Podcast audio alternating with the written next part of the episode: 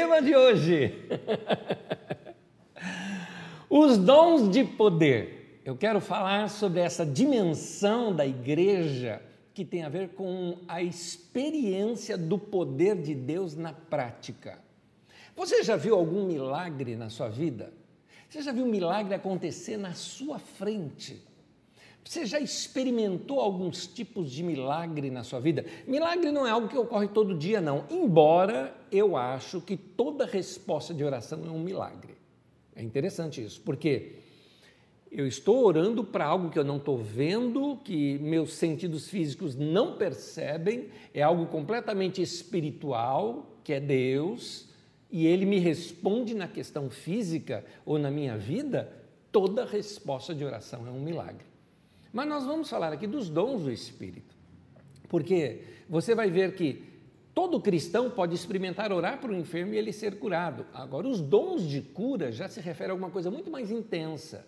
Todo cristão tem fé, mas o dom da fé é algo muito mais profundo. Todo cristão pode experimentar um milagre. Estar vivo é um milagre. Então, mas o dom de operação de milagres, então, é algo mais denso, mais profundo. E é isso que nós vamos estudar aqui hoje.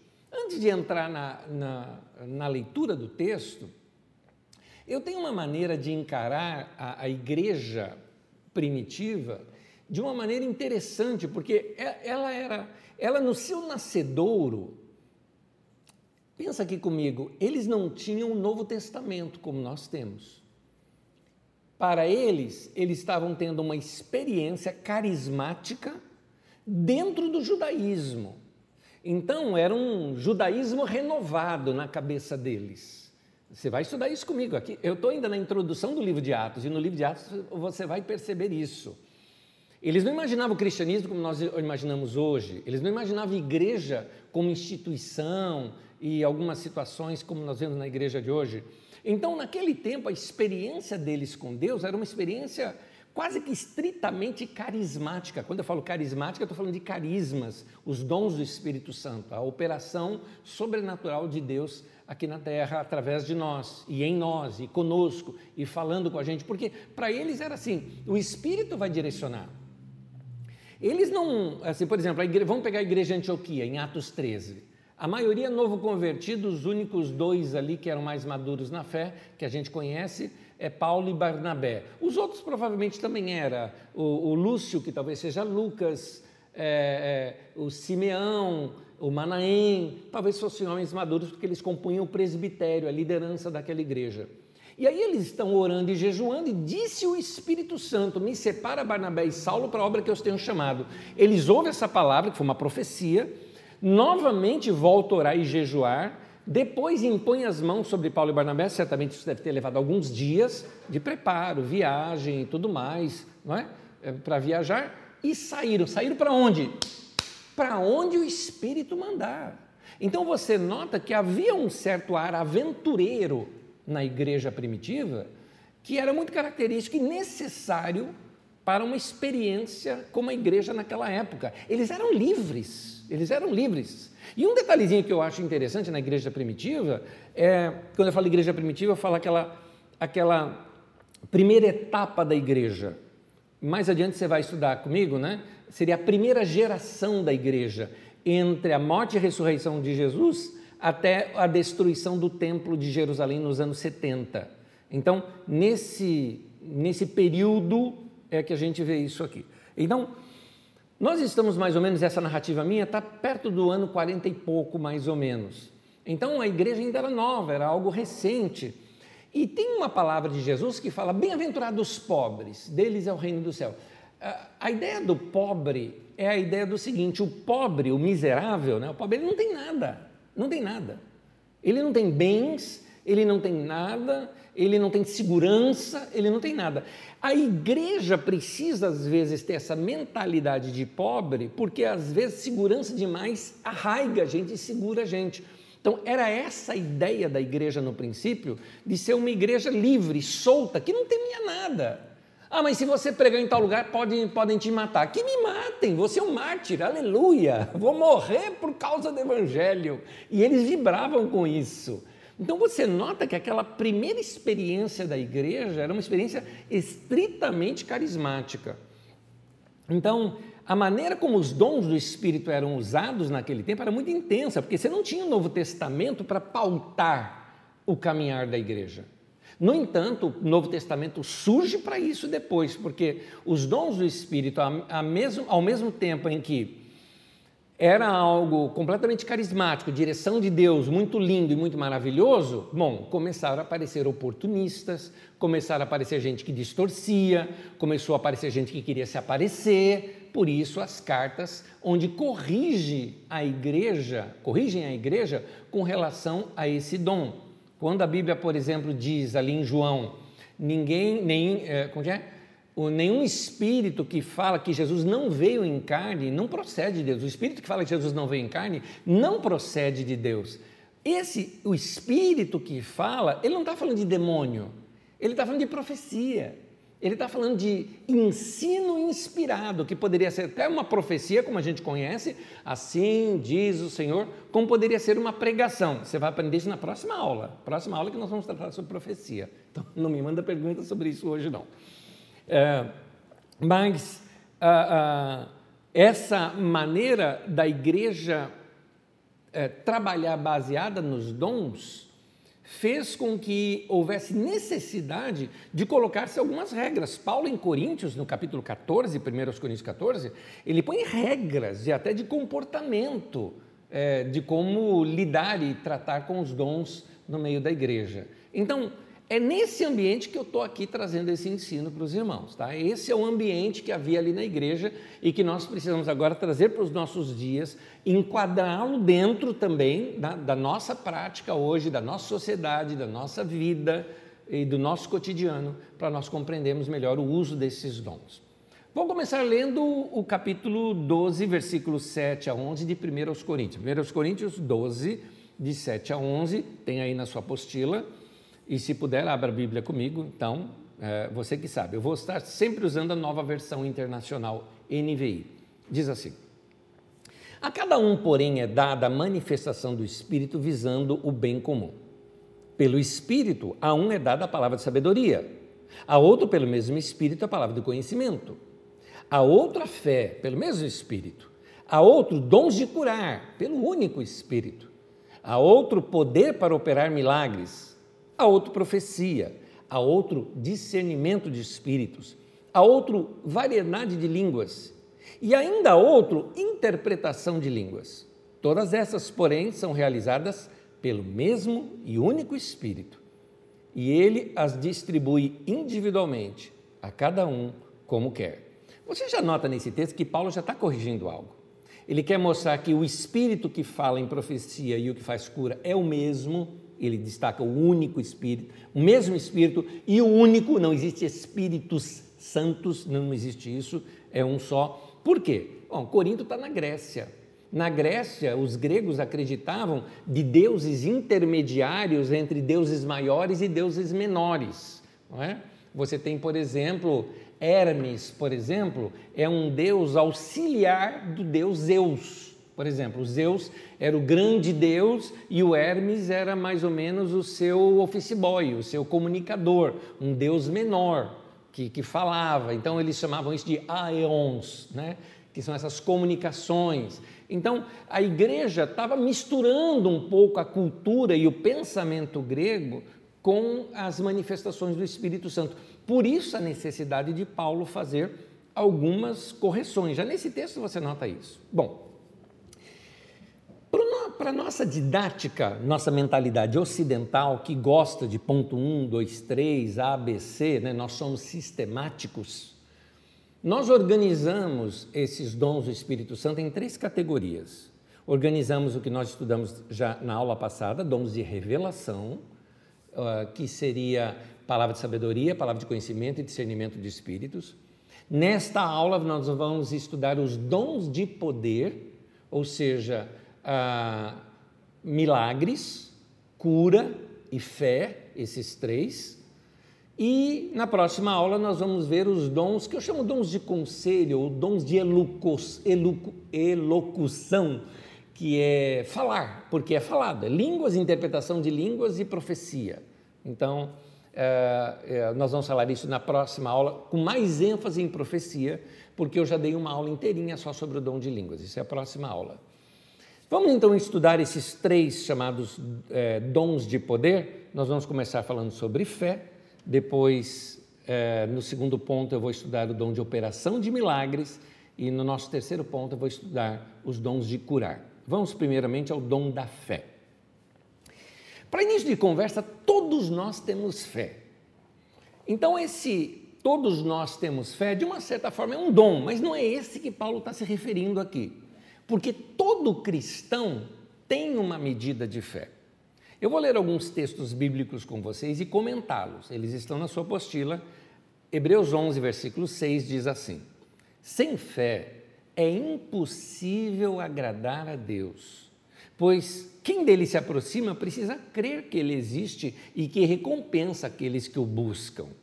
É interessante que aqui o autor de Hebreus está dizendo que a nossa fé, sem fé, você não agrada a Deus. Sem a fé, você não se achega a Deus. O mínimo de fé é necessário. Como é que você vai falar com Deus se você não acredita? Se você não acredita, você não fala. Então, uh, uh, tem um mínimo de fé aqui. É interessante, a Bíblia fala sobre essa fé inicial nossa. Apesar de ser um estudo à parte, aqui agora eu vou dar algumas pitadinhas nele. Ainda falando sobre essa fé que todos nós temos, eu continuo. Romanos capítulo 12, versículo 3, diz assim: Por isso, pela graça que me foi dada, digo a todos vocês: ninguém tenha de si mesmo um conceito mais elevado do que deve ter, mas ao contrário, tenha um conceito equilibrado de acordo com a medida da fé que Deus lhe concedeu. Quando fala medida da fé, já mostra que a fé tem medidas. Você nota isso nos evangelhos. Jesus, num determinado momento, chamou os seus discípulos de homens de pequena fé.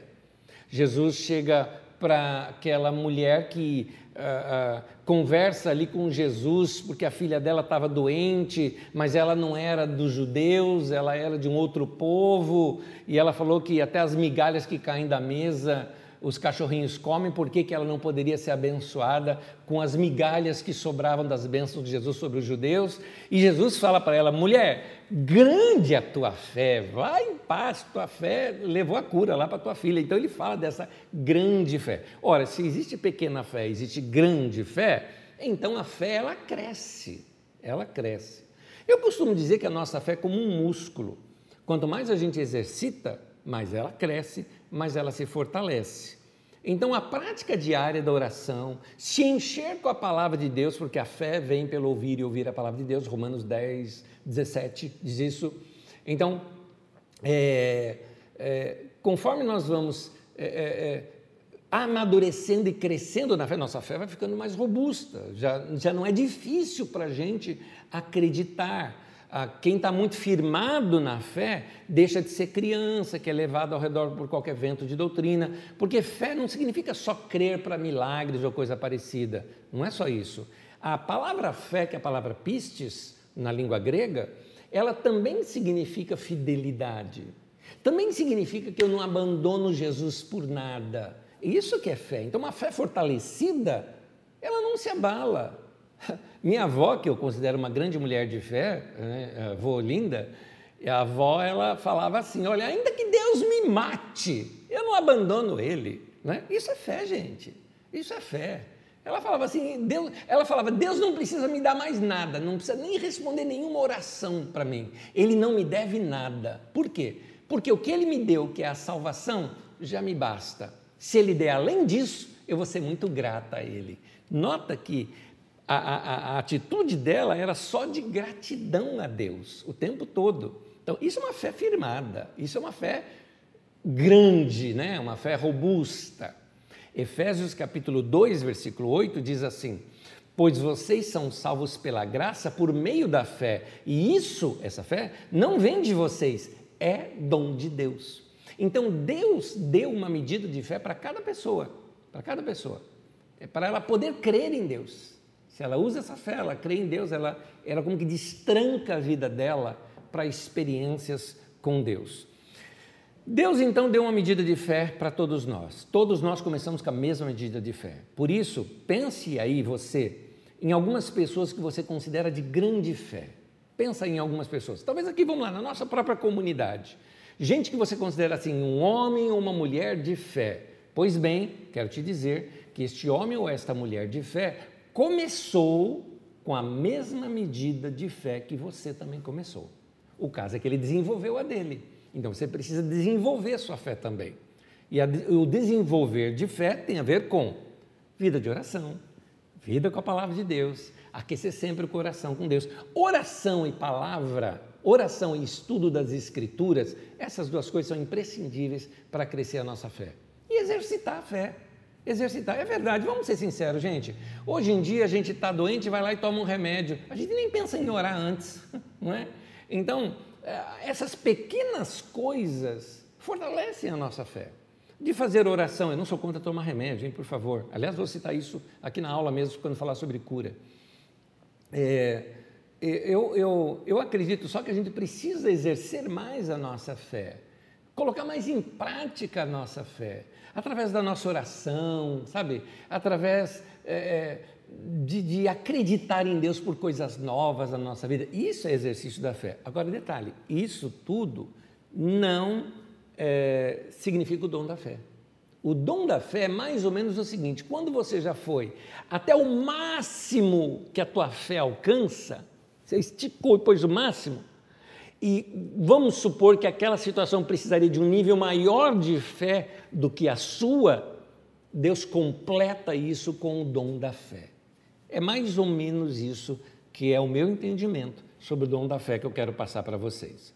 O dom da fé, então, em 1 Coríntios, que aparece aqui no texto que nós lemos, em Coríntios 12, versículo 9, é uma capacitação especial concedida a alguns no corpo de Cristo para crerem por algo específico e muitas vezes algo muito além do comum, extraordinário. Note, extraordinário, fora do ordinário é isso aqui. Por exemplo, vamos ver alguns textos que mostram essas coisas? Tem algumas histórias bíblicas que eu, eu, eu viajei em alguns textos, eu tive até que cortar alguns deles, porque praticamente a aula hoje era só texto bíblico ia ficar muito longa, mas eu preciso ler esses textos com vocês, que são milagres que aquecem o nosso coração. Eu relendo esses milagres, milagres que eu sei até de cor, para falar a verdade para vocês, de tanto que eu já li, eu os li com um novo coração e deixei aquilo aquecer meu coração e a minha vida para poder vir aqui ministrar agora para você. Mas leia comigo e aquece seu coração também. Vamos ver o dom da fé lá em Elias. 1 Reis 17:1 diz assim: Ora, Elias de Tisbe, ou Tesbita, né, de Tisbe, uma região em Gileade, disse a Acabe, Acabe era o rei: Juro pelo nome do Senhor, o Deus de Israel, a quem sirvo, que não cairá orvalho nem chuva nos anos seguintes, exceto mediante a minha palavra. Você teria coragem de um desconhecido, ele era um desconhecido, você não conhece nada de Elias antes disso. De um desconhecido conseguir uma audiência com o rei e dizer assim para o rei: Rei, porque você está sendo é, é, é, dirigindo essa nação de uma maneira errada, eu tenho uma palavra de Deus para te dizer. Não vai chover, nós vamos ter uma seca e só vai voltar a chover quando eu liberar uma palavra.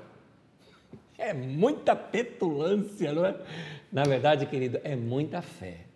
E aconteceu exatamente assim como Elias. Levou mais de três anos essa, essa seca.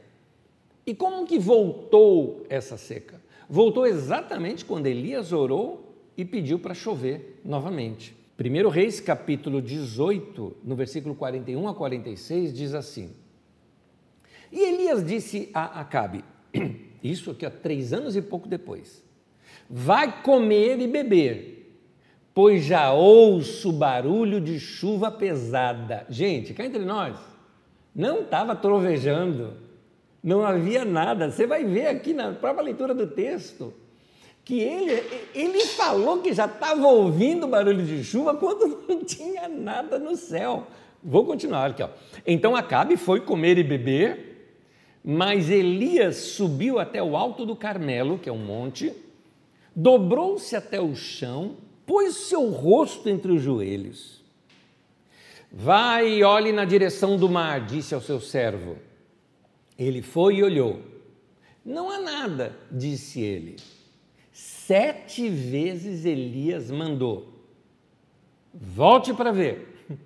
Na sétima, o servo disse: Uma nuvem tão pequena como a mão de um homem está se levantando no mar.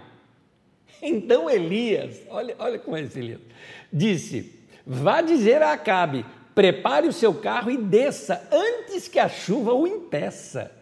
Enquanto isso, nuvens escuras apareceram no céu e começou a ventar e a chover forte, e Acabe partiu de carro para Israel. O poder, outro milagre aqui, o poder do Senhor veio sobre Elias e ele, prendendo a capa com um cinto, correu na frente de Acabe por todo o caminho até Israel. Uma maratona você vê vários milagres aqui. O milagre de mandar parar de chover, o milagre de mandar chover, a fé do cara de dizer que já estava ouvindo barulho de chuva quando não tinha chuva nenhuma, a fé dele de ver uma nuvenzinha pequena e dizer: vem vindo aí uma tempestade, e ainda depois é, ser revestido de poder de tal maneira que ele correu tanto que passou a carruagem do rei e foi na frente do rei ainda correndo na frente da carruagem. Gente, não é uma fé normal um negócio desse. Eu diria o seguinte: esse cara é maluco. Mas a fé parece isso muitas vezes. A fé faz isso com a gente. E aqui é o dom da fé. Eu acredito que nenhum de nós, na fé humana, é, quando eu digo humana, não estou denegrindo, não estou assim diminuindo a nossa fé. É, mas é, é, eu estou querendo dizer, não é aquela fé que você exercitou na palavra de Deus, creu, orou, não, parece que é uma, um revestimento de poder do Espírito Santo que te levou a ter uma fé como essa. Foi aquilo que aconteceu com Elias. Moisés, em Êxodo 9, 23, por exemplo, tem vários milagres através de Moisés. Tinham vários, eu só coletei um, coletei um. Quando Moisés diz assim, quando Moisés estendeu a vara para o céu, o Senhor fez vir trovões e granizo e raios caíram sobre a terra. Assim o Senhor fez chover granizo sobre a terra do Egito. Era um sinal, era um milagre de que Deus estava ali fazendo algo através dele. Então a fé de Moisés foi uma resposta à palavra do Senhor que havia sido dita para ele. Veja bem, ninguém inventou tudo isso. O Elias não bolou da ideia da cabeça dele e saiu fazendo. Deus falou com ele. A fé vem pelo ouvir e ouvir a palavra de Deus. Sem palavra de Deus não tem fé. Não tem fé. Esse negócio de, não, eu creio, eu creio porque eu creio, não quer dizer nada, meu querido. Não quer dizer nada. Até a Bíblia diz, até o diabo também crê. Não é isso. A fé tem a ver com uma palavra de Deus que você recebe e aquela palavra gerou essa fé. Josué. Você sabe que o povo atravessou o Mar Vermelho através de Moisés. Mas através de Josué, eles atravessaram o Rio Jordão. Olha o que Josué fala, Josué 3,13. Quando os sacerdotes que carregam a arca do Senhor, uh, o soberano de toda a terra, puseram os pés no Jordão, a correnteza será, puserem as, os pés no Jordão, a correnteza será represada e as águas formarão uma muralha. Uau! Ou seja, ele falou: peguem a arca, todo mundo pe pegaram lá a arca, aquilo pesa. Vocês vão caminhar até o meio do Jordão e vão parar lá no meio do Jordão com água pelo peito. Diferente de com Moisés, que tudo abriu, os caras andarem seco, carregaram a arca. Só que a Bíblia diz o seguinte: que quando eles pisaram os pés na água, lá atrás, lá tem a terra de Adão, parece que é o nome assim do lugar, mais ou menos uns 20 quilômetros de distância, pararam as águas e vai escoando. Quer dizer, esses caras ficaram lá no meio do rio um bom tempo até a água toda baixar e aí o povo atravessou em terra seca. Então, é, a fé de Josué também, de atravessar um rio com uma multidão toda e um rio que não dava para ser atravessado, né? um rio profundo, e, e eles o fizeram dessa maneira. Foi um milagre. Todos eles agiram pela fé, mas debaixo de uma palavra específica de Deus para eles. Então, eh, como eu já disse, esse dom da fé é um complemento à nossa fé. Né? É quando a nossa fé já deu o seu máximo, esse dom vem para complementar a fé que nos falta. É importante notar o seguinte: todos os dons do Espírito, eles funcionam normalmente um em conexão com o outro. Algumas vezes é até desnecessário a gente dizer: ah, mas isso foi dom da fé, isso foi dom de operação de milagres, isso aí foi dom de cura.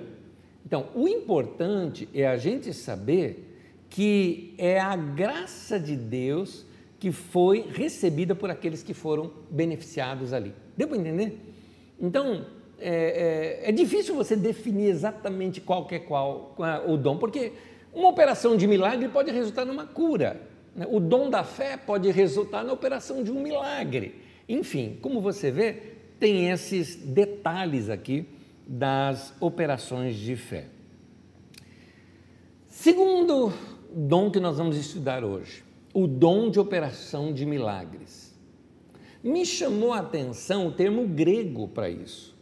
O termo grego é energema dunamis, operação de milagres. A palavra energema, se lembra, energia, de onde vem a nossa palavra energia.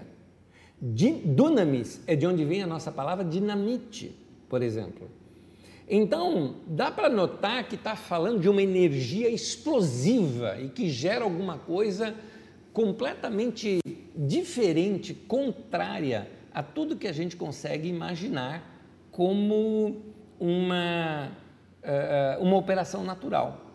O milagre é, é, é uma operação de Deus fora das leis, fora desses limites que regem a natureza. Milagre nunca é natural.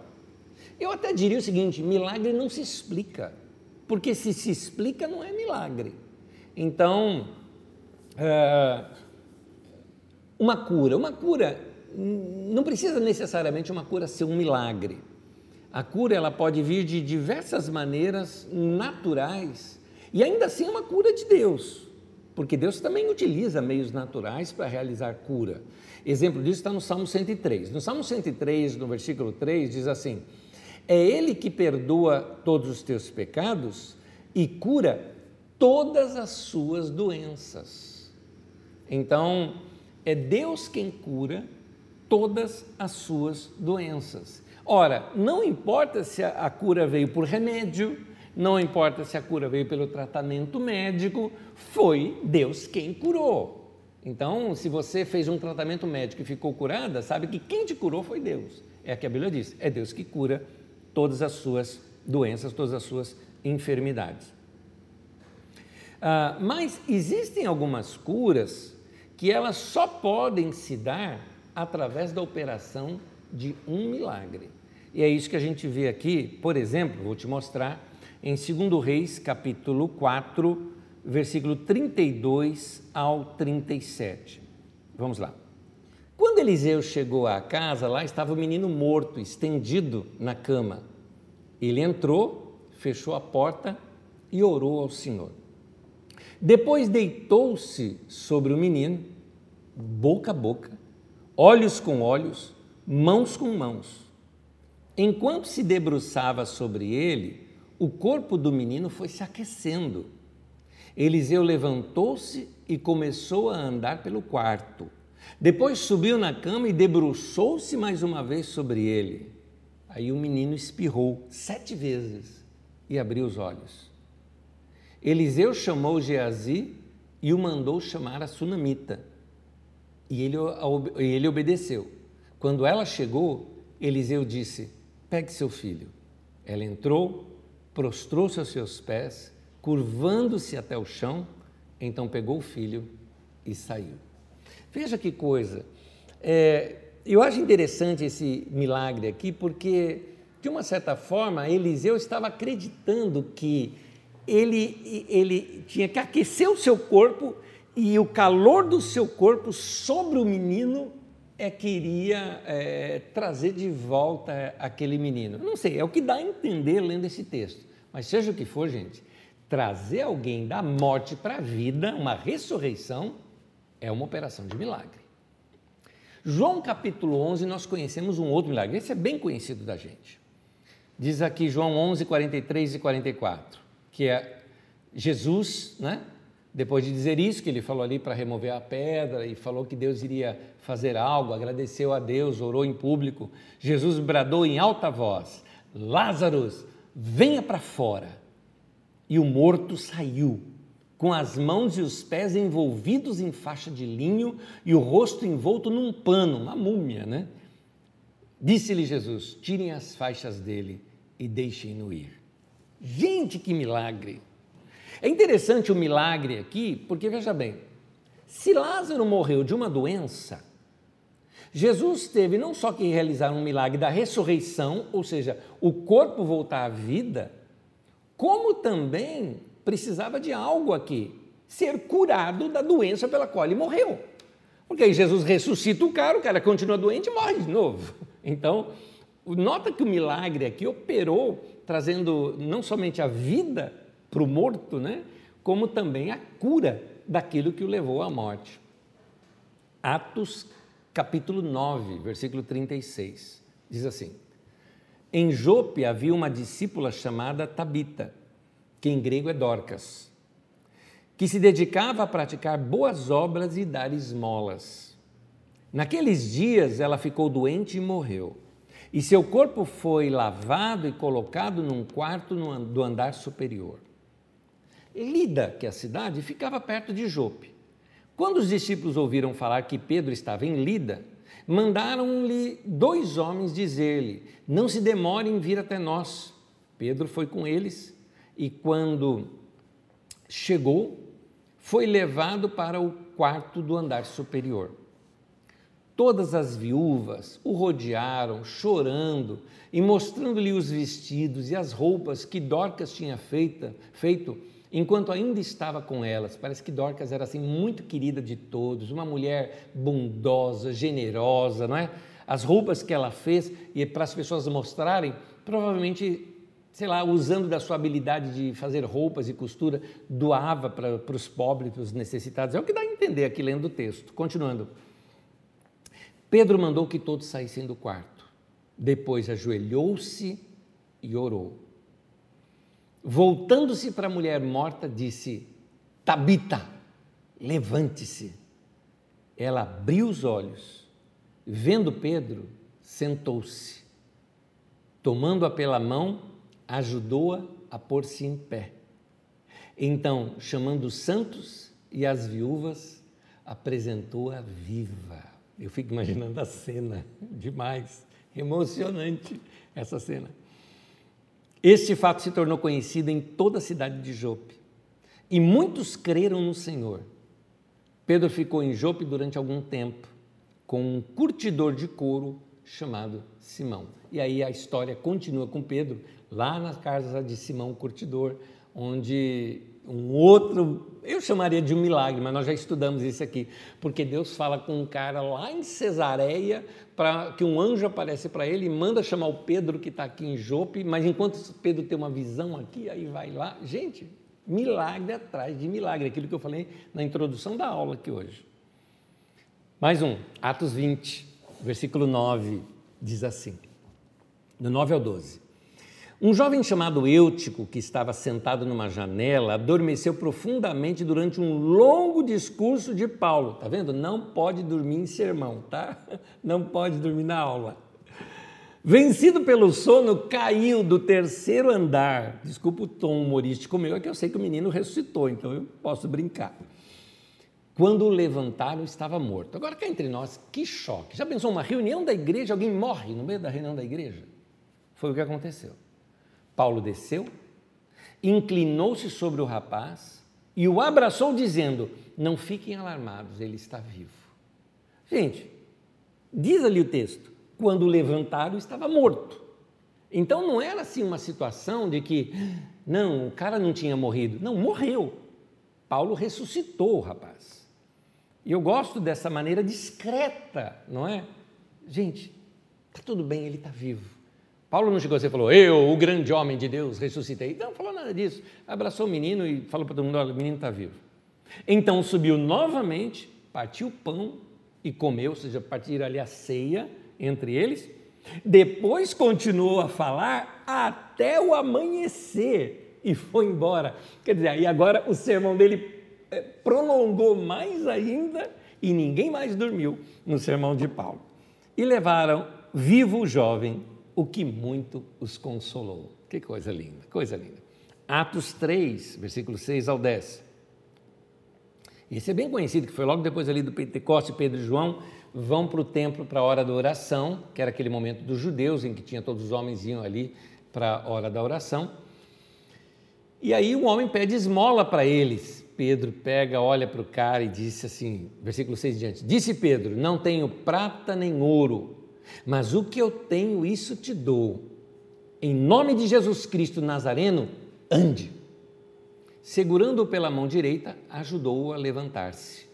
E imediatamente os pés e os tornozelos do homem ficaram firmes. E de um salto pôs-se em pé e começou a andar. Depois entrou com eles no pátio do templo, andando, saltando e louvando a Deus.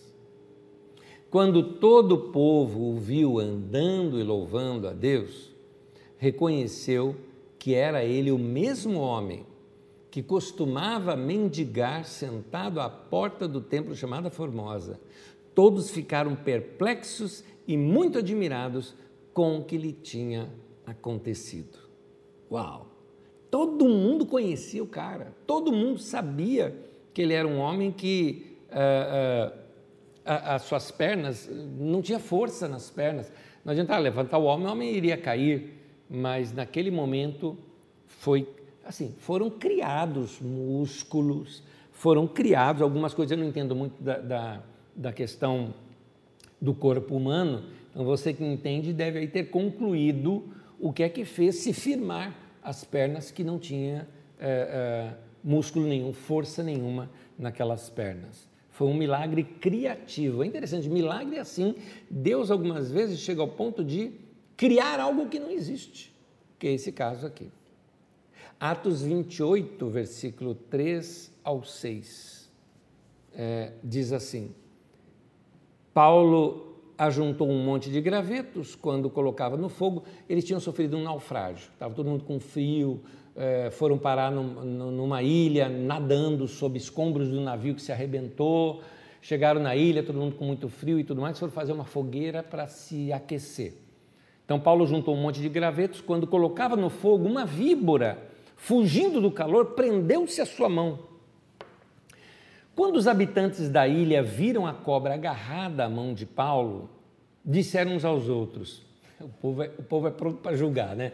Certamente este homem é assassino, pois, tendo escapado do mar, a justiça não lhe permite viver.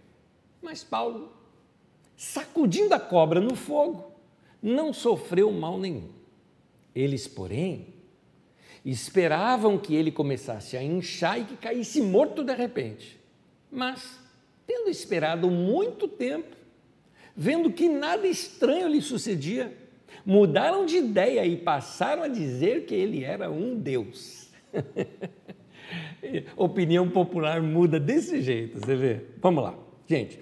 Nós entendemos que o dom de operação de milagres é um dom que lida, por exemplo, com a restauração ou criação de membros no corpo humano, cura de doenças terminais e influência sobre circunstâncias da natureza, controle do clima ou domínio sobre fenômenos naturais. Nós conhecemos diversos deles. Se a gente pensar, a gente já viu alguns milagres assim acontecerem na vida da gente.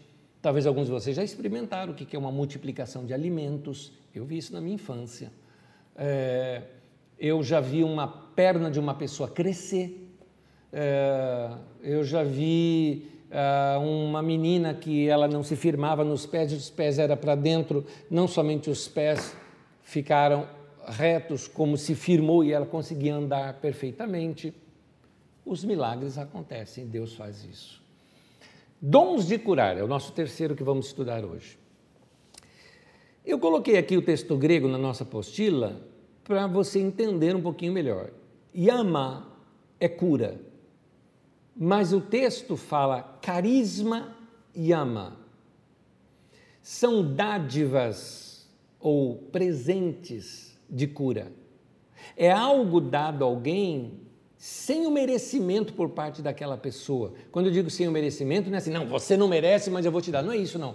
É assim, não dependeu nada daquela pessoa. Por exemplo, alguém fala, ah, você não recebeu porque você não teve fé. Ué, e Lázaro? Estava morto, ia ter fé para quê? Como que ia ter fé um morto? Então isso é uma dádiva, é um, é um carisma. Deus deu porque quis dar. Por que carisma? Porque a palavra caris é a palavra graça. E você conhece a palavra graça. Pela graça sois salvos, pelo caris você é salvo. Então, a graça é assim, é um favor imerecido por parte de Deus para conosco. Ou seja, eu não mereço ser salvo, mas Deus quis me salvar assim mesmo. Eu não fiz nada para ser salvo, vamos ser sérios. Eu não fiz nada para ser salvo, ah, mas você teve fé. Mas até a fé foi dom de Deus. Efésios 2,8 que nós já lemos. Então, é um dom, é uma graça. Carisma vem da palavra caris, que é graça. Então, carisma é o quê? É uma graça dada, doada, é a ação da graça. Uma dádiva a alguém, sem que alguém tenha feito qualquer coisa para merecer. Deus deu porque Ele quis dar. Então, os dons de cura é isso.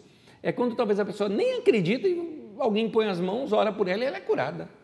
Então, vamos entender aqui os dons. Eu, eu só não entendi uma coisa no texto grego, porque toda tradução que eu chequei, a palavra dons está no plural. No texto grego que eu analisei, eu não notei a palavra no plural. Então eu não sei, mas eu vou trabalhar com a nossa tradução, tá bom? Realmente aí me desculpe, talvez um, uma pessoa mais experiente no grego do que eu, é, é, eu sou apenas um, um pesquisador, mas eu não, não, sou formado na área. Talvez alguém mais experiente poderia me explicar o porquê que toda tradução coloca dons como plural ali. Mas eu vou trabalhar esse, esse plural que a gente vê no nosso, em todas as nossas traduções. Da seguinte forma, para mim, então, a pluralidade desses dons de curar, como dádivas de cura, uma distribuição de curas que Deus dá, é porque algumas doenças são doenças físicas. A pessoa tem um, um, uma coisa física ali, ela tem um câncer ali, o câncer saiu, acabou, se findou. Então é uma cura física. A pessoa estava com febre e a febre foi embora. É uma cura física. Agora, algumas outras doenças, elas são psicossomáticas. Psico vem de psique, palavra grega para alma. Somática vem de soma, palavra grega para corpo, ou seja, alguma coisa que acontece na alma e reage no corpo. Num dos salmos, por exemplo, conta: enquanto eu escondi o meu pecado, se apodreceram os meus ossos, ou seja, senti dores no corpo e tudo mais, e na verdade era um pecado não confessado. Ou como, por exemplo, algumas pessoas que têm feridas na alma e e a ferida na alma gera doença na pessoa.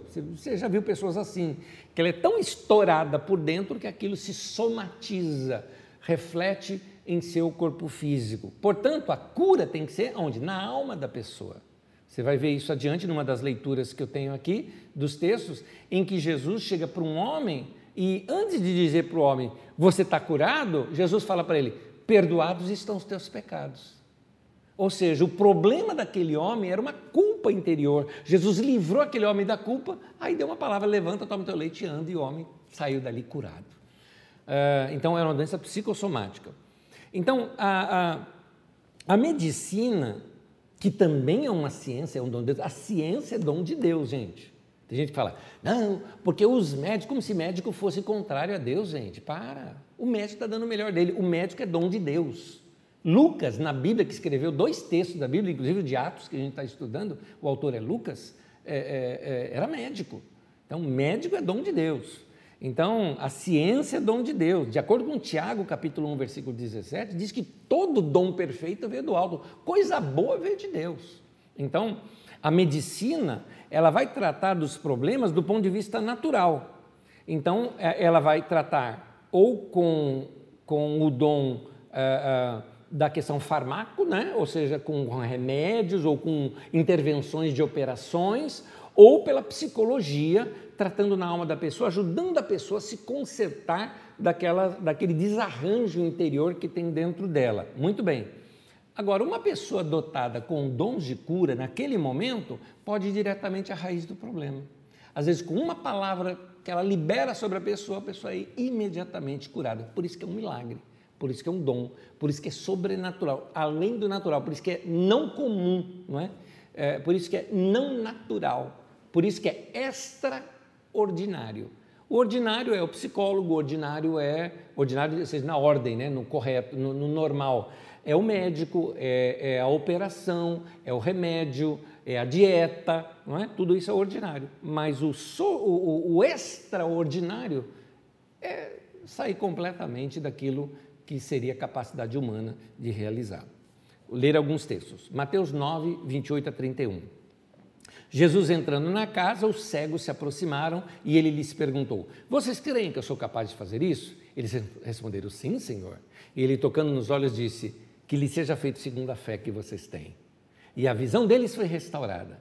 Então Jesus os advertiu severamente: Cuidem para que ninguém saiba disso. Eles, porém, saíram e espalharam a notícia por toda aquela região. É interessante notar uma coisa dos 19 casos que dá detalhes da cura, porque muitas vezes na Bíblia, na, no ministério de Jesus, dizem muitos foram curados, aí não tem detalhe.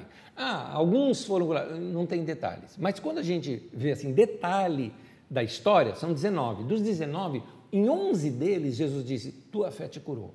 É interessante. É como se Jesus usasse a fé da pessoa para curá-la. É interessante isso. Eu não me pergunto, essa eu não vou saber explicar, nem me faça a pergunta que eu não sei explicar.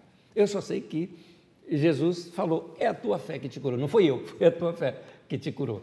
Mas através dele que saiu o poder, como foi o caso daquela mulher, que Jesus falou: A tua fé te curou, em Marcos capítulo 5, uh, ah, aquela mulher com fluxo de sangue. Mas Jesus falou que dele saiu o poder.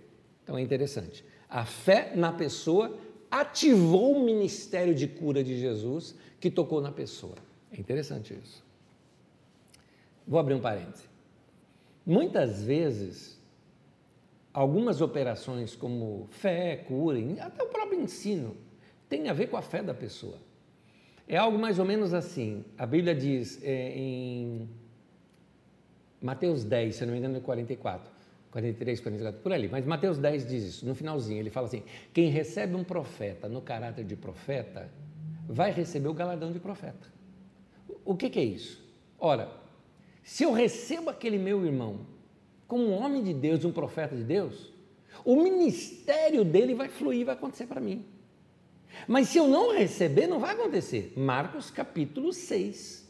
No começo, nos primeiros versículos do 1 ao 6 ou do 1 ao 7, Jesus foi na cidade dele, lá em Nazaré, e eles não, eles não acreditaram que Jesus tinha capacidade de fazer milagre. Inclusive, Jesus se espantou com a incredulidade deles. Eles falaram assim: não é ele o filho do carpinteiro? Não é ele o irmão do Tiago, do, do, Judas, do Simeão, do José, e não, as irmãs dele não moram aqui com a gente ainda, tudo mais? Não é esse o cara. Ó, se Jesus fosse abrir uma carpintaria, os caras falam, oh, é filho do carpinteiro, maravilha, esse aí. Mas como profeta, como milagre, e Jesus fala, nenhum profeta bem recebido na sua própria terra, citou um provérbio popular. Não receberam. Diz o texto assim, que Jesus não pôde fazer ali nenhum milagre. Checa na tua Bíblia depois, estou falando Marcos capítulo 6, eu acho que é o versículo 5. Jesus não pôde fazer ali nenhum milagre se não curar alguns poucos enfermos impondo sobre eles as mãos. Interessante isso. Isso significa que a tua fé é que ativa o ministério da outra pessoa. Vamos colocar aqui agora. Eu posso estar ensinando aqui, eu posso ter me preparado, eu posso estar dando o meu melhor aqui, mas se você chega assim e fala, eu não gosto Nancy, não gosto desse cara. Esse cara para mim, ó, é um falso, falso. Não gosto dele não. Você faz isso, eu posso dar o meu melhor, não vai chegar nadinha no teu coração. No entanto, se você recebe, me recebe como irmão em Cristo, você fala, não, eu recebo a palavra que aquele irmão está ensinando, o ensino que ele está dando, eu estou aberto, pronto. Recebe o ministério. A Bíblia diz que quem recebe um mestre, no caráter de mestre, vai receber o galadão de um mestre. A, a, o dom do ensino vai fluir e vai tocar a tua vida. É isso. Vamos lá. Marcos 1, versículo 30. Diz assim. Bom, então, só eh, finalizando sobre o que eu estou falando de dons de cura. Finalizando sobre dons de cura. Eu posso estar. Eu vou usar um termo que eu não gosto de usar muito, tá? mas vou usar. Eu posso estar debaixo de uma unção de cura, ou seja, o dom de cura operando na minha vida naquele momento, eu estou ali para isso. A sua fé é o que vai despertar e liberar esse dom de cura em você. Mas se você não acreditar, não vai acontecer nada ali com você. A não ser que Deus queira dar porque Ele quis dar, que é aquele fator que eu analisei antes, que é a graça. Deus fez porque quis fazer e acabou, que é para chocar a pessoa também. Né? Porque eu já vi gente que não acreditava em nada e foi curado. Por quê? Porque Deus quis chocar aquela pessoa com a sua bondade. Mas aí são coisas que só na eternidade a gente vai saber, né? Deus é que vai explicar essas coisas para a gente. Lucas capítulo 5, versículo 23 ao 25 diz assim. Ah, esse é aquele caso que trouxeram um rapaz até pelo telhado tal, né? Eh, os malucos, os caras. E Jesus, vendo a fé dos caras, disse ao paralítico. Só que aí ele falou para o paralítico que ele tinha seus pecados perdoados.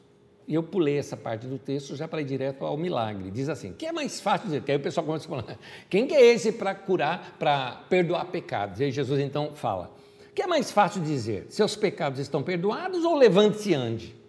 Mas para que vocês saibam que o Filho do Homem tem na terra autoridade para perdoar pecados, disse ao paralítico: Eu lhe digo, levante-se, pega a tua maca e vai para casa. Imediatamente ele se levantou na frente deles, pegou a maca que estivera deitado e foi para casa louvando a Deus. Então Jesus curou o homem por dentro, perdoando os pecados, e curou por fora o homem completamente curado. João capítulo 6, versículo 2. E grande multidão continuava a segui-lo porque vira os sinais miraculosos que ele tinha realizado nos doentes. Atos 2:43. Você vê que não é só Jesus que realizou milagre, os discípulos também. Atos 2:43. Todos estavam cheios de temor e muitas maravilhas e sinais eram feitos pelos apóstolos. É interessante que a palavra maravilha e sinal às vezes se refere a outras coisas, como sinais no céu, sabe? Eu não sei quais eram os sinais que a Bíblia não narra mas é igual aquele, vai chover, não vai chover. É, eu tenho narrativas aqui em São Paulo mesmo, é, é, de, de, um culto numa praça. É? Eu sei de gente que estava lá presente, que me contou isso. A pessoa falou, eu estava lá contando. Uma vez eu estava pregando, citei isso, outra pessoa falou, eu também estava lá nesse dia, né? É, é, numa praça aqui em São Paulo aquele pregador de público, uma multidão ouvindo o cara, tudo mais, e aí o tempo fechou e ia começar com uma chuva, ele falou para todo mundo: "Fica todo mundo, porque eu vou orar agora e não vai chover sobre nós". Gente, o terreno era meio queda assim, tá? Que é ali mais ou menos perto do bairro de Higienópolis, meio aquela descida ali da Santa Cecília, né? Descida assim. Gente, a água chovia lá em cima, o povo via água lá embaixo, mas na praça onde eles estavam, que era ali a Praça Buenos Aires, não choveu, não choveu. A água corria pelos pés deles, mas não chovia em cima deles. Gente, sinais, sinais. Maravilha isso daqui. Sinais e maravilhas, né? Atos 5, versículo 12, 15 e 16. Os apóstolos realizavam muitos sinais e maravilhas entre o povo. Todos os que creram costumavam reunir-se no pórtico de Salomão.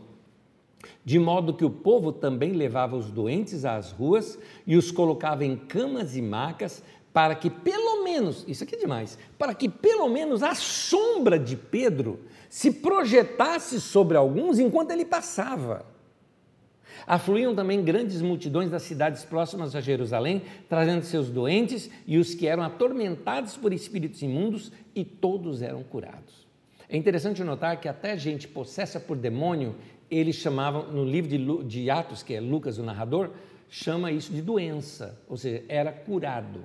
É porque talvez algumas situações em que a gente interpreta como sendo possessão demoníaca, pode ser esquizofrenia, pode ser uma epilepsia, isso no passado era chamado de possessão demoníaca. Então por isso Lucas coloca, eram curados, porque se fosse demônio ou fosse doença, era curado do mesmo jeito e saía bom.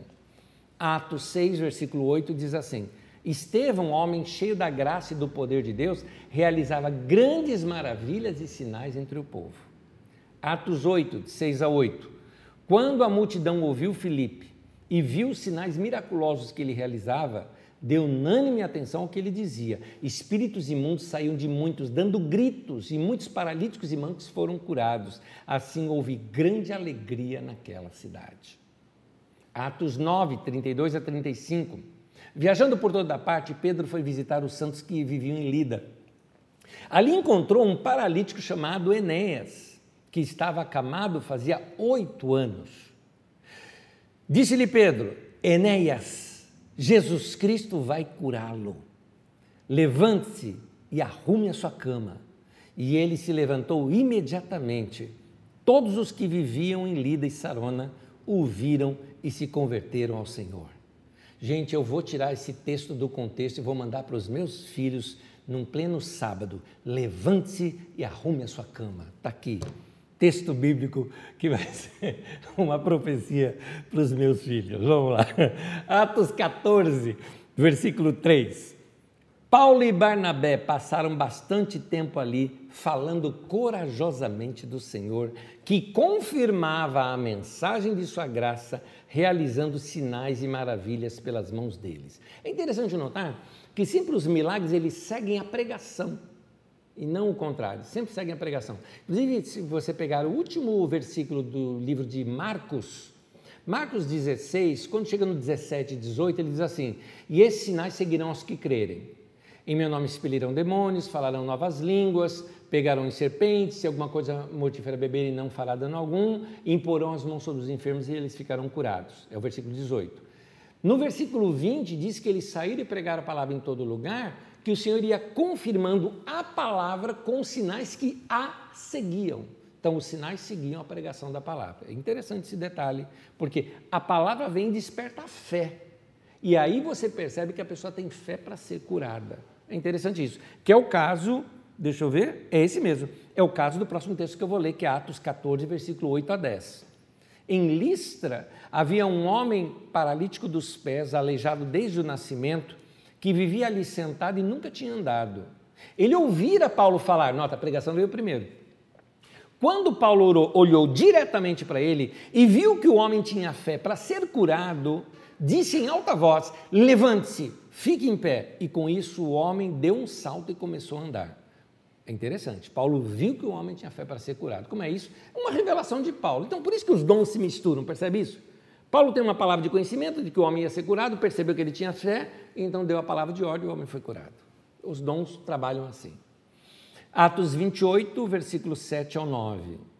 Próximo dali, havia uma propriedade pertencente a Públio, o homem principal da ilha. A ilha é a ilha de Malta, aquele lugar que nós contamos a história da cobra, que grudou lá em Paulo, tá? que eles tiveram naufrágio. Depois eles foram acolhidos na casa desse homem. Ele nos convidou a ficar em sua casa e por três dias, bondosamente, nos recebeu e nos hospedou. Seu pai estava doente, acamado, sofrendo de febre e desinteria. Paulo entrou para vê-lo e, depois de orar, impôs-lhe as mãos e o curou. Tendo acontecido isso, os outros doentes da ilha vieram e foram curados. Que coisa linda de ver. Terminando, uma pessoa, ela não precisa possuir os dons de cura para orar por alguém. Naquele texto que eu citei, que é Marcos 16, diz: esses sinais seguirão os que crerem, no versículo 17. No versículo 18 diz: imporão as mãos sobre os enfermos e eles ficarão curados. O que é exigido de nós é simplesmente nossa fé e obediência à palavra do Senhor. Faça o teste você. Impõe as mãos sobre os enfermos e aguarde, com certeza, eles vão ser curados. Você vai ter experiências de fé. Há muitos anos atrás eu assisti a um vídeo uh, de um casal que era tremendamente usados com dons de cura. Era um senhor e uma senhora, já idosos até, eu até falava velhinha, velhinha, vovozinha, vovozinha, porque eles já eram idosos, cara de idoso. E, e, e eles eram muito usados com dons de cura. E eles contam, Charles e Franz Hunter, eles contam que, até eles falavam assim: olha, a gente acredita que os 100 primeiros que nós oramos por cura não foram curados. Mas a partir de um tempo, as pessoas começaram a ser curadas, curadas, curadas, e aí as pessoas nos traziam outras pessoas para nós orarmos, e nós orávamos, e eles eram curados, e curados, e curados, e aí começou a juntar multidão para ouvi-los e serem curados. Era interessante, eles realizavam as curas na frente de câmera, chamando o médico para examinar. As pessoas que vinham passavam primeiro por um corpo de médico que detectava que realmente a pessoa tinha aquela doença levava a pessoa até eles, eles oravam e depois os médicos examinavam. Normalmente doenças de deslocamento de coluna, braço que crescia, perna que crescia. Quem lembra-se desses vídeos antigos? Eu não os tenho mais, mas quem, quem assistiu deve confirmar isso que eu estou falando, porque realmente era impressionante. Milagres e curas acontecem, gente. Muita gente é curada e algumas delas a gente às vezes nem fica sabendo, né? É uma experiência entre a pessoa e Deus. Mas o que eu queria despertar era despertar a igreja a crer. Vamos crer. Vamos crer que Deus pode fazer além do que a gente consegue imaginar. Vamos crer que Deus pode fazer muito mais do que a gente consegue pensar ou imaginar. Amém, queridos?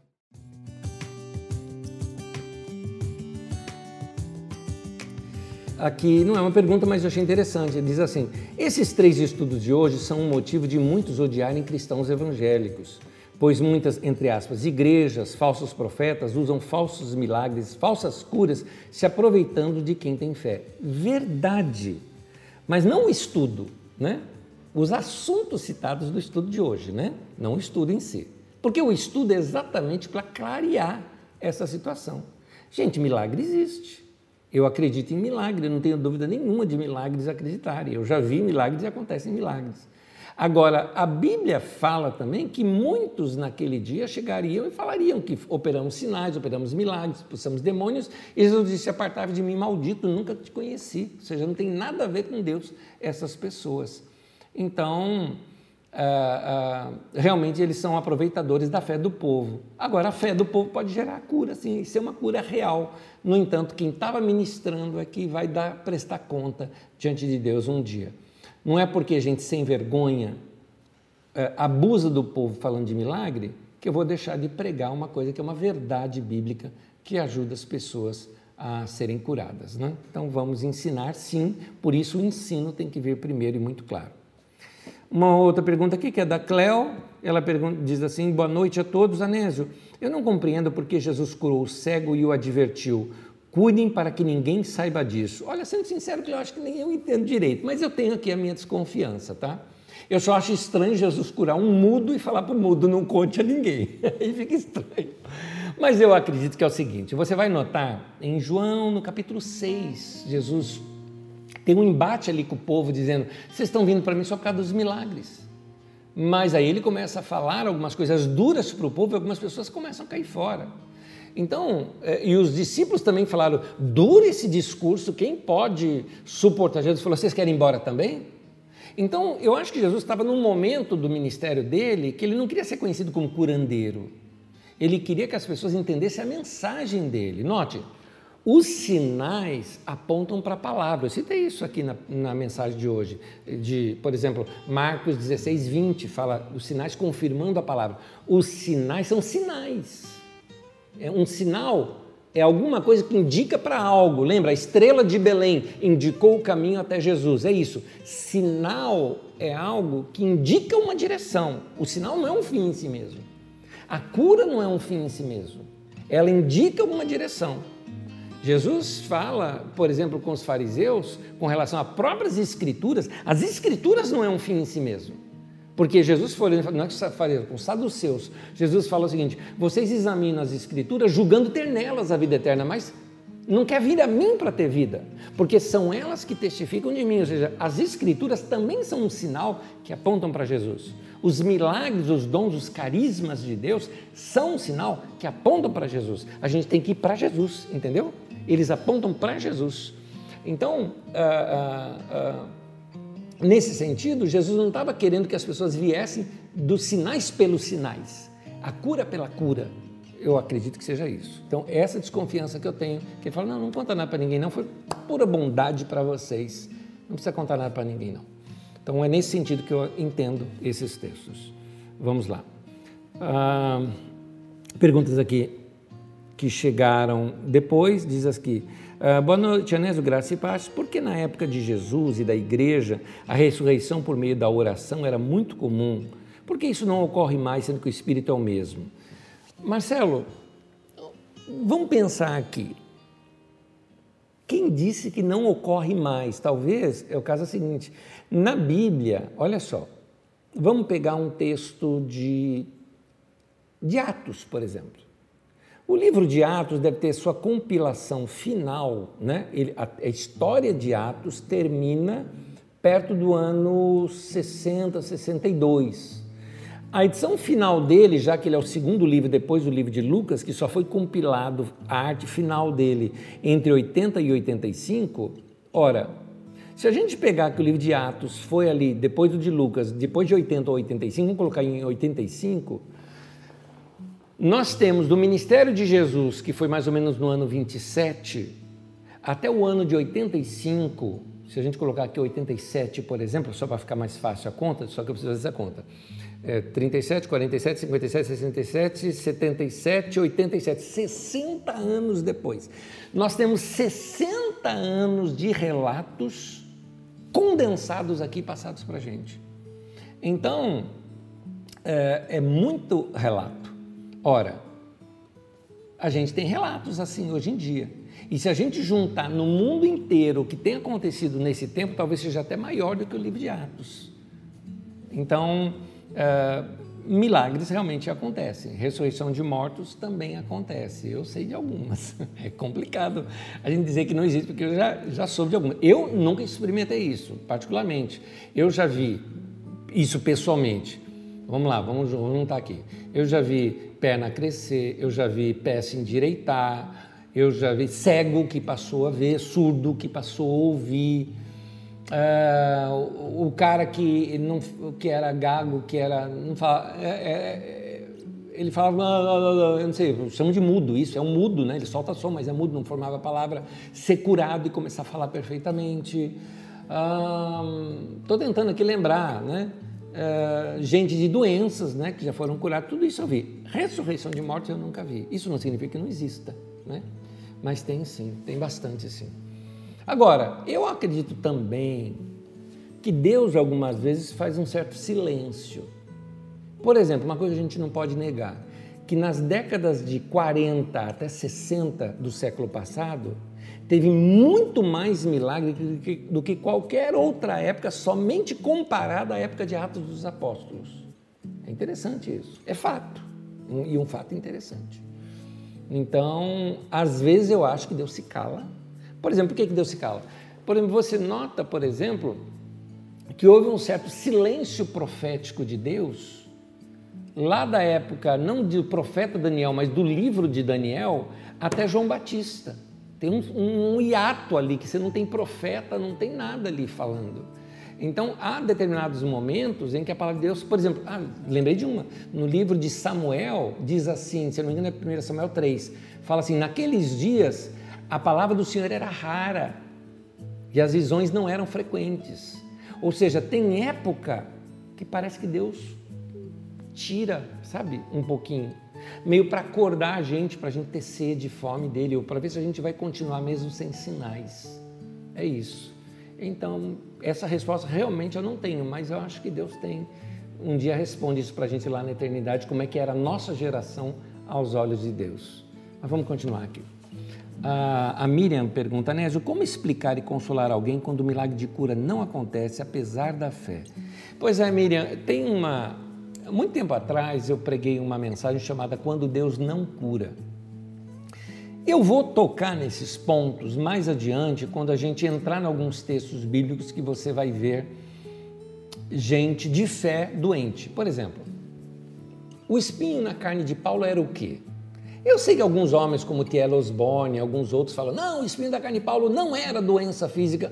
Eles podem berrar o que for, mas está difícil de não acreditar que não era doença física no espinho da carne de Paulo. Porque Paulo sofreu um apedrejamento e morreu. E Paulo ressuscitou. Isso aqui nós vamos estudar agora no livro de Atos. Eu vou mostrar isso para vocês. Ali foi na região da Galácia, isso, entre Icônio, Listra e Derbe ali, tá? Naquela região. Porque foram tirados, ele foi tirado para fora da cidade, tido como morto, para fora da cidade onde tem os cemitérios, e enterrar Paulo, e aí Paulo se levanta e, e, e vive de novo. Agora, para a carta aos Gálatas, que é aquela região, Paulo disse que no meio de uma enfermidade muito forte, eles os acolheram. Porque Paulo levou pedrada, e pedrada feia, gente, não é qualquer pedrada, muita pedra. Paulo devia estar com a cara toda estourada, e isso atingiu as vistas de Paulo. Tanto que Paulo, quando escreve nos Gálatas, ele fala assim: Vede com que grandes letras vos escrevi. Tinha um amanuense que escrevia as cartas para ele. Então, no final, ele foi assinar e assinou com uma letra muito grande, porque ele não estava enxergando mais bem. Então, você nota que Paulo tinha problema nas suas vistas. Uh, e ele cita, por exemplo, em Coríntios, o espinho na carne. Provavelmente o espinho na carne era isso, porque ele fala o seguinte: é, Era um mensageiro de Satanás a me esbofetear para que eu não me orgulhasse. Ou seja, um homem que era tremendamente usado em cura divina, mas estava doente. A cura funcionava para os outros, mas para ele não. Para quê? Para que ele ficasse humilde e não ficasse orgulhoso. Ele sabia que ele ia ficar orgulhoso daquela maneira, todo poderoso. Então aquilo furou a bola, sabe? Baixou a bola de Paulo ali para dizer: Paulo, você não é tudo isso, não. A minha graça te basta, meu poder se aperfeiçoa na tua fraqueza. Então quando você é fraco, aí você é forte. Então, você vê Paulo doente, você vê Timóteo com problemas de estômago, diz a palavra. Você vai ver Epafrodito que chegou à beira da morte por causa do ministério, pode ter sido uma estafa que ele passou, né? De tanto trabalhar, quase que morreu por causa disso. E aí, e, então, você vê situações assim. Agora vamos pegar alguns homens. Nós lemos aqui os, o milagre de Eliseu. Não tem o milagre de Eliseu? Eliseu não ressuscitou o filho da, da mulher lá? Pois bem, diz um texto lá, por exemplo, que Eliseu estava doente da doença que ele iria morrer. Eliseu morreu doente, morreu de uma doença. E ele era homem de Deus. Então, é, tem determinadas coisas que a gente não entende. É, nenhum texto está dizendo que Deus iria curar todo mundo, né? Tanto que Jesus mesmo, lá em, em Marcos é, 5, é, Marcos 6, diz que ele curou alguns poucos enfermos. Então, essa ideia de que Deus vai curar todo mundo não é verdade, não é verdade. A doença também faz parte da nossa vida. Outra coisa também, gente, eu, eu vou contar uma história aqui para vocês, muito, muito rápida, tá? Alguém chegou aqui na Carisma, assim, mas desesperada, desesperada falar comigo, e aqui no culto, tá? Era quando tinha os cultos presenciais. E a pessoa falando comigo ali depois do culto e, e chorava, Anésio, eu queria que você orasse, que você orasse pela minha avó. Quando eu olhei assim para a pessoa, a pessoa tinha mais ou menos a minha idade. Orar pela sua avó, né? Porque minha avó está quase morrendo, eu queria que você orasse por ela. E eu falei assim, desculpa a pergunta, assim, qual é a idade da sua avó? Há 96 anos. Eu falei, gente, dá descanso para a mulher, meu Deus do céu. dá descanso. Nós vamos orar. Mas você não percebe que essa máquina humana vai desgastando e vai falhando? Esse corpo não foi feito para ser eterno, gente. Todo mundo morre. Ah, mas eu gosto muito dela, então é egoísmo seu. Deixa a pessoa. Né? Então, a, às vezes a gente não aceita que as pessoas também morram. Né? Então isso acontece. Agora, morre cedo, puxa, é, um, é uma tragédia morrer cedo.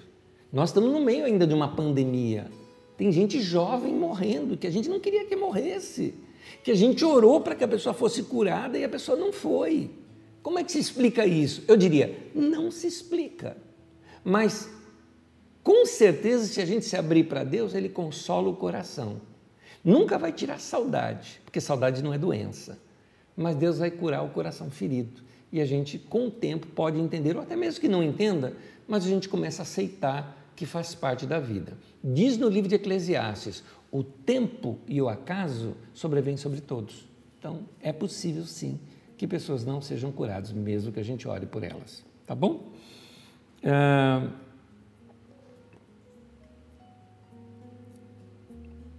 alguém faz um comentário aqui que Anésio talvez ainda esses milagres por conta desses falsos profetas e talvez uh, que não tenha esses milagres hoje em dia por causa dos falsos profetas e talvez porque a fé não é a mesma daquela época. Pode ser, mas como algumas curas são pura graça de Deus, por exemplo, Deus realiza cura sobre incrédulos. Se o cara é incrédulo, como é que ele pode ter fé, não é? Então, eu prefiro dizer que é melhor a gente não entender. Tem coisa que a gente não vai saber explicar. Deuteronômio 29, 29, diz lá, as coisas ocultas, né? as coisas é, é, não reveladas pertencem a Deus e as coisas reveladas pertencem a nós. Então, deixa Deus ser Deus. Tem coisa que Deus gosta de trabalhar com mistério na vida da gente, né? É isso. Que Deus abençoe, que Deus tenha recompensado a você com o ensino da palavra de Deus no seu coração e que a sua fé ainda cresça mais ainda. Que Deus te abençoe. Obrigado por tudo, obrigado pela paciência, obrigado por nos suportar. Que Deus abençoe cada um de vocês. Beijo, abraço, aperto de mão para todos. Até a próxima.